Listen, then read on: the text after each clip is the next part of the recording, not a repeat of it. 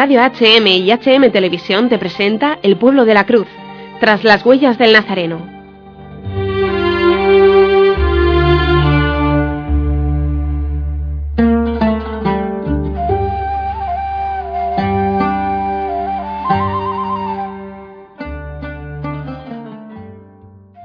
Mi nombre es Padre Douglas Albasi.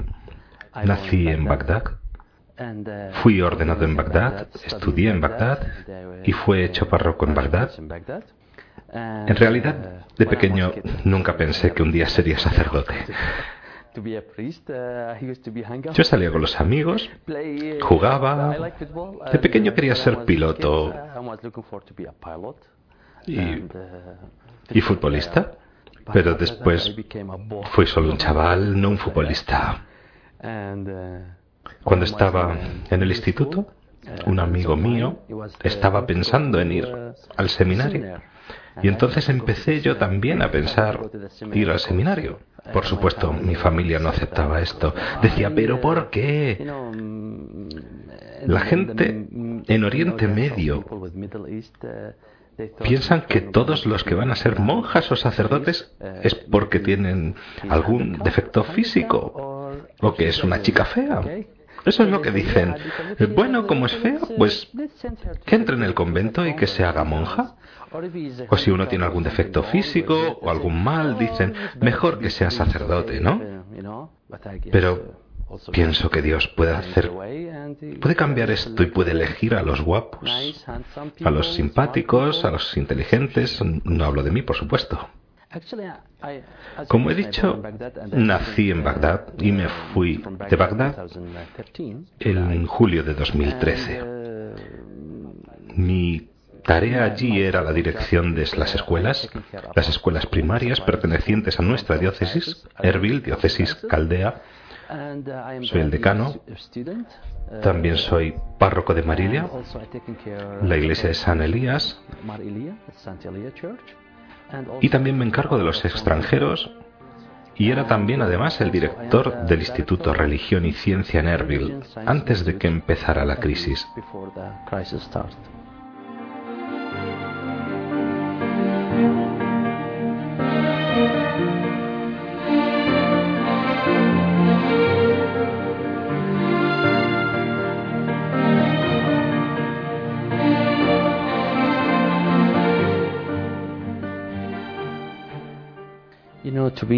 Como sabes, la vida de cristiano, la vida cristiana es bastante difícil.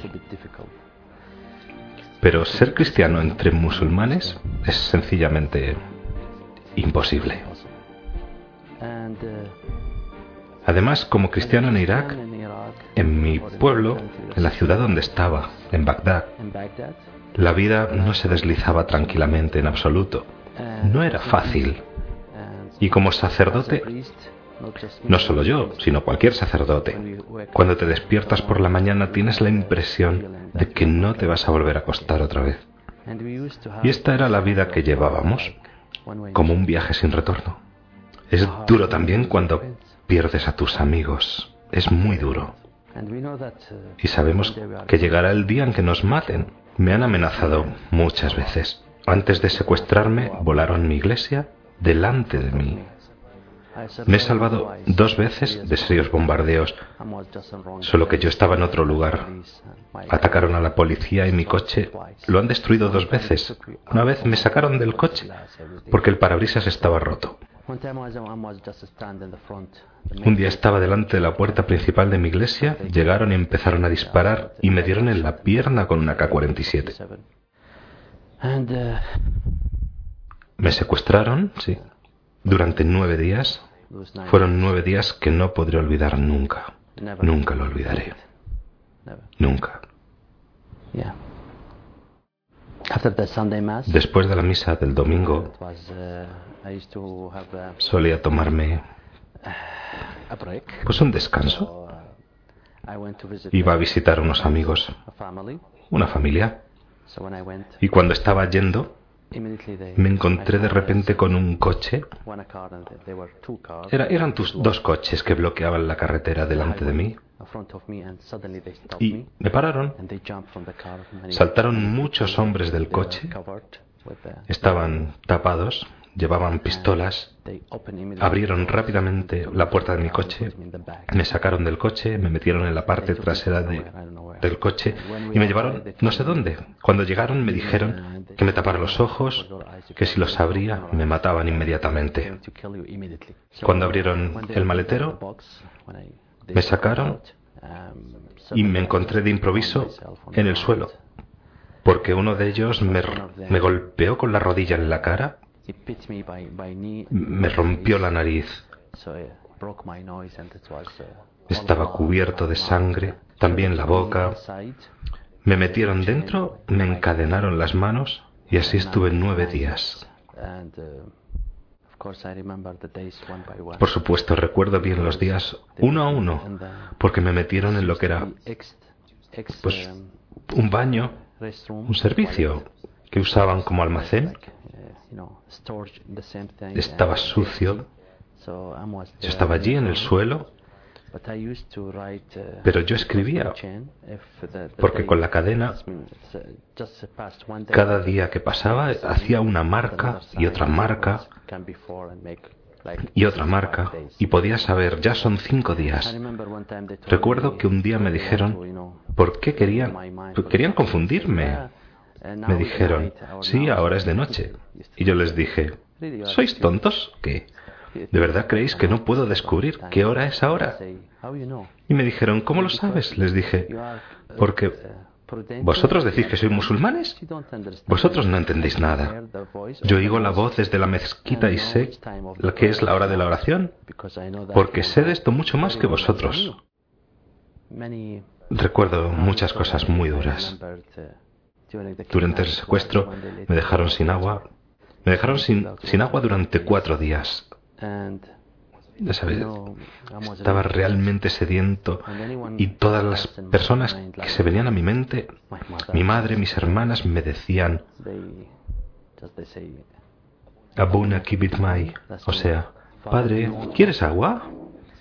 Así que el quinto, el, día quinto vinieron y me dijeron, bueno, tenemos que cuidar de la gente de acuerdo con la Sharia, con el Islam.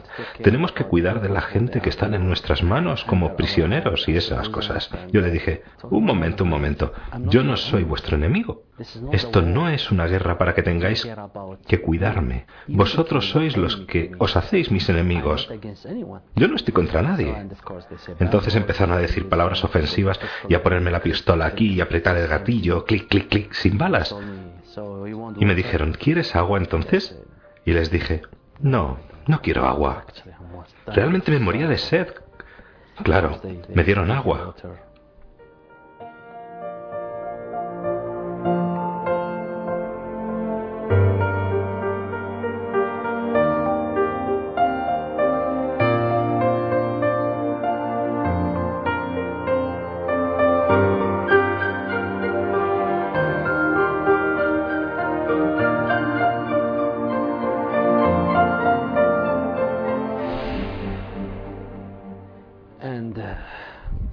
Después empezaron a negociar con un sacerdote amigo mío para ver si me soltaban. Me dejaron hablar con él por el móvil. Y le dije en nuestra lengua, en arameo, en aramaico, le dije, Ayela, como para decirle que yo no pensaba que me iban a dejar volver, por el modo en cómo me trataban. Y el sacerdote yo no sé lo que pasó, porque él habló con ellos seguidamente. Luego me contó lo que les había dicho. Les dijo, os podéis quedar con el padre Douglas. Nosotros le tenemos por uno de los mártires, ya no le queremos. Buenos amigos, ¿eh? Mi única petición a los que me secuestraron era, si me vais a matar, una sola cosa quiero. Decid a mi gente que estoy muerto. No quiero que estén sufriendo esperando. Durante el día, la gente que me rodeaba eran como una banda de criminales, ¿no? toda una banda, pero trabajaban para la religión y para el gobierno. Durante el día yo era un padre espiritual para ellos. Me pedían consejo. Uno de ellos, todavía lo recuerdo, me preguntaba, ¿qué debo hacer con mi mujer? Ella es esto, lo otro, y yo hago así y tal. Y yo le decía, no, tienes que respetarla. A veces es necesario decirle cuánto la quieres. Esas cosas.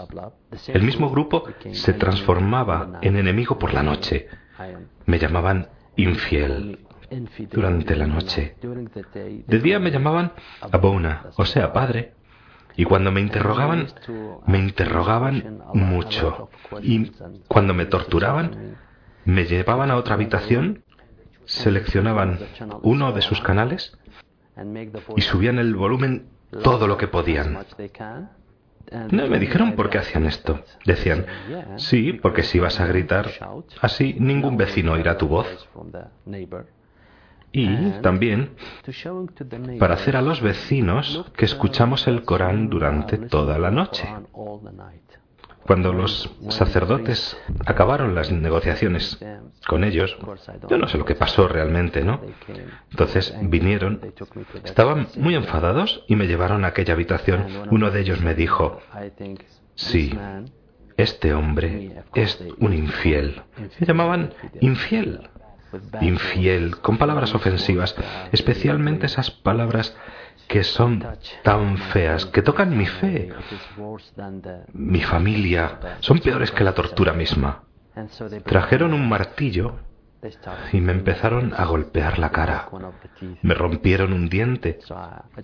Me vi que tenía sangre en las encías y me dijeron bueno, tú dices que estás aquí entre nosotros como si fuera un picnic, que no estás preocupado. Pero tienes todavía muchos dientes y nosotros tenemos toda la noche. Les dije, sí, es verdad, tengo muchos dientes. Y dijeron, sí, vamos a ver. Y me pegaron más. Y usaban, no sé cómo se llama, es así. Bueno, Usaban también cigarrillos. Cuando fumaban me echaban el humo en la cara con palabras ofensivas. Me pegaron también en la espalda, me rompieron una vértebra. Esta era la situación. Y yo les dije, porque uno de ellos me decían, te vamos a cortar la cabeza y ponerte la cabeza de un perro. Y otro decía, sí, sí, te vamos a cortar el cuerpo en pedacitos. Bueno, en aquella ocasión me eché a reír. Se extrañaron. Dijeron palabras ofensivas. Otro me pegó con una pistola y dijo, ¿de qué te ríes? Le dije, si me vais a cortar la cabeza y tu amigo dice que me vais a cortar el cuerpo en pedacitos, cuando esté muerto Haced lo que queráis con mi cuerpo, no me importa. Y este dijo a los otros, qué tontos sois. ¿Por qué le decís eso? Hay que decirle que vamos a cortar su cuerpo primero y luego cortarle la cabeza. Yo les decía, para vosotros, la muerte es el fin de la vida, pero para nosotros es el principio. Y uno dijo, otra vez ya está hablando de cosas que no entendemos. Nosotros no entendemos lo que quieres decir, así que deja de hablar de eso. ¿Está claro? Les dije, ¿vale? Claro, porque la muerte para vosotros es el fin, pero para nosotros es el principio. Para mí, yo la deseo, pero creo que vosotros sois unos cobardes y no sois capaces de matarme. Si fueres capaces, venga, ponedme la pistola en la cabeza y disparad. Ellos me dijeron palabras ofensivas. Me pegaron otra vez. Yo decía, sí, sí, pero no sois capaces. No sois hombres.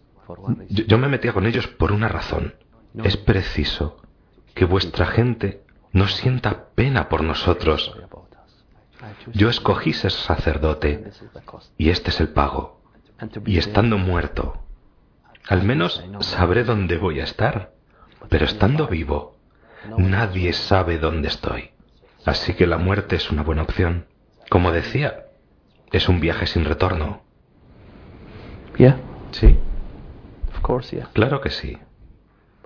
Pero en aquella situación me da pena decirlo, pero lo deseaba. Lo deseaba. Incluso cuando me soltaron, cuando la iglesia apagó y cuando salí del coche. Yo estaba ahí esperando, porque me habían dicho, si te mueves te vamos a matar. No te muevas y no mires para atrás. No mires lo que sucede detrás de ti. Yo pensé que era una trampa, que me iban a disparar por la espalda. Toda mi vida pasó por delante de mis ojos y me soltaron por supuesto, tuve que cambiar muchísimo. Encontré un taxista, le pedí que me llevara. Era de noche y él dijo, yo no sé dónde va usted. Yo voy para allá. Le dije, estoy buscando la iglesia. Y dijo, no, no, Está allá, no está acá. Luego le pregunté, ¿cómo le puedo pagar? Claro, no llevaba nada conmigo y me dijo, no hace falta. ¿Puede salir? Cuando llegué a la iglesia más cercana, estaban esperándome y encontré a un sacerdote llamado Yamils, un anciano, considerado por todos los sacerdotes jóvenes como un padre para nosotros. Y cuando le vi, él me abrazó y en ese momento me eché a llorar. No había llorado en aquellos nueve días. Me había mostrado un tipo duro, pero hasta ahora no entiendo cómo he podido ser tan fuerte. Pero cuando me abrazó empecé a llorar y me dijo, no te preocupes, no te preocupes, hijo mío. Enfado, sí, pero odio no. Uno de ellos, que se llamaba Mar, me dijo, si nos encontramos un día, ¿qué vas a hacer? Porque era el que me había roto la nariz, el que me preguntó esto. Cuando me soltaron, tuvieron que operarme de la nariz, de los dientes y también de la espalda. Y él me dijo, lo siento, yo fui el que te pegó el primer día en la cara. Y me preguntó, si nos encontramos un día, ¿qué vas a hacer? ¿Qué me vas a hacer? Bueno, por supuesto, nos tomaremos algo, no sé. Pero si tus manos están manchadas con la sangre de otro, vas a ir a la cárcel. Por mí, estás perdonado. Porque yo estoy aún vivo. Esto es lo importante. Yo rezo a Dios que arranque el mal de sus corazones, porque cuando me secuestraron, los primeros días, recuerdo que me preguntaron, ¿tú quién crees que somos? ¿Somos suníes o chiitas? Porque el Islam tiene dos grupos. Si te equivocas y son chiitas, pero tú dices que son suníes, te dirán, ¿por qué dices eso? ¿Crees que somos mala gente para llamarnos suníes? Es una pregunta capciosa. Entonces me dijeron, ¿qué? ¿Qué piensas? Yo les dije que si ellos hubieran tenido la posibilidad de terminar la escuela o de graduarse en la universidad, todos ellos serían por lo menos maestros, quizás médicos e ingenieros. Pero pienso que la vida ha sido dura para vosotros. Por eso dejasteis la escuela y ahora alguien os está usando. Hubo un silencio y después todos empezaron a hablar su propia lengua. Empezaron a contar su propia vida. Decían, sí, me hicieron dejar la escuela por el trabajo. Otro decía, sí, Saddam Hussein tomó nuestro partido y nosotros escapamos. Hablaron todos de sus vidas. Por eso siento lástima de ellos. Nosotros estamos acostumbrados a rezar, somos sacerdotes. Por ejemplo, una de las cosas maravillosas que me pasaron cuando me pusieron las cadenas en las manos fue la, la propia cadena, porque la cadena estaba como cerrada, estaba así. Y había un gran candado. La cadena estaba un poco en alto y los eslabones sobrantes eran diez. Cuando vi los eslabones, me di cuenta, me di cuenta que eran diez. Empecé a rezar con ellos el rosario. Y eran los mejores, los mejores y más profundos rosarios de mi vida, los mejores de mi vida, porque no estaba rezando por mi vida o rezando por el buen éxito, era otra razón. Es una madre realmente. Realmente una madre que cuida de sus hijos. Recuerdo muy bien el rosario, porque cuando estaba rezando no era solo pedir, era además el sentimiento de que no estaba solo y de no retroceder en mi fe. No quería fallarla. Era era como una voz que te decía, no te preocupes, no estás solo. Para mí esto era suficiente, totalmente suficiente. Yo he bautizado a cinco musulmanes y hay cientos que querían, que les encantaría. Porque descubren que están en un camino equivocado. Pero esos de los que he hablado me dan pena, porque toman y eligen un camino equivocado. El Kurdistán en Irak, al menos en los últimos años, unos 3.000 musulmanes más o menos se han convertido al cristianismo. Y en nuestra lista hay mucha gente esperando, porque en nuestra constitución, en el Islam, les matarían. Así que tenemos que tener cuidado por ellos. Primero, les pediría que despierten. La fe es realmente fuerte, es lo que necesitamos en nuestras vidas, pero la fe sin acción son solo palabras. Así que toma tu parte en serio y salva tu parte, que es también mi iglesia, porque somos un cuerpo y diferentes partes. Nuestra parte está ahora en persecución. Si tú te callas, es como si estuvieras de acuerdo con los que nos persiguen. Así que no te calles. Nosotros tenemos mártires. No quiero decir esto, pero si nosotros tenemos más mártires que gente con fe, aquí, en Europa, me temo que tenemos un gran problema. Así que despertad y tomad vuestra responsabilidad. No estoy pidiendo porque como cristianos es una vergüenza que tengamos que pediros ayuda, porque es también deber vuestro. Es tiempo de trabajar. Como cristianos, no hemos sido creados solo para tiempos tranquilos, sino también para tiempos malos. Mi gente, los que estamos sufriendo ahora es, como dice mi obispo, estamos viviendo en Viernes Santo, pero ¿Podrías ayudarnos a llegar al domingo de resurrección? Si podéis, no os quedéis mirando. Entrar en acción y despertad.